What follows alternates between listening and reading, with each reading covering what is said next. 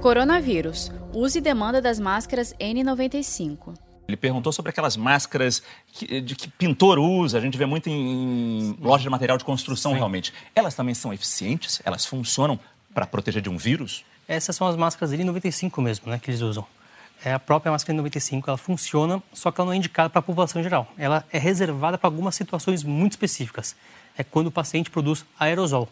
Não é nem todo profissional da saúde que usa ela, é só quem tem contato direto com o paciente para fazer algum procedimento que gere esse aerosol. E esse é o grande problema que a gente está tendo, né? Está todo mundo comprando essas máscaras quem não precisa, está acabando e a gente da saúde fica sem essas máscaras. A gente mostrou a N95 no telão, acho que foi ontem ou anteontem. Ela é mais bojuda, azul, Sim. tem uma cor às vezes. Uhum. Pode ser branca também, tem até um filtro, parece.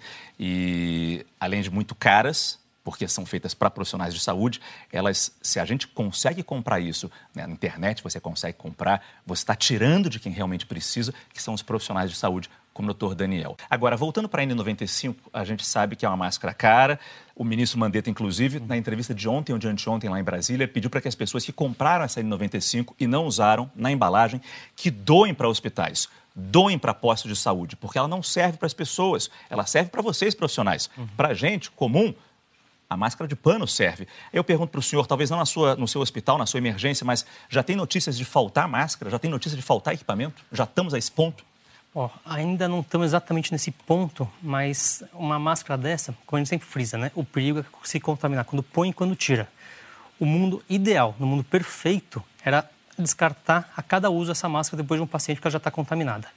No primeiro passo, a gente guardava por um dia essa máscara, passamos a guardar por sete dias, agora a indicação, na grande maioria dos hospitais, é guardar por 15 dias essa máscara. E ela continua funcionando? É. Funcionar, funciona. O problema é qual que é o perigo? Na hora que eu vou portar a máscara, eu pego uma máscara que já está contaminada, ponho no meu rosto e me contamino.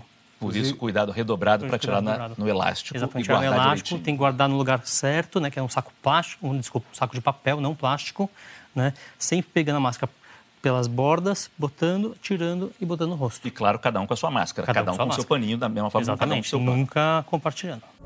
Saiba mais em g1.com.br barra coronavírus.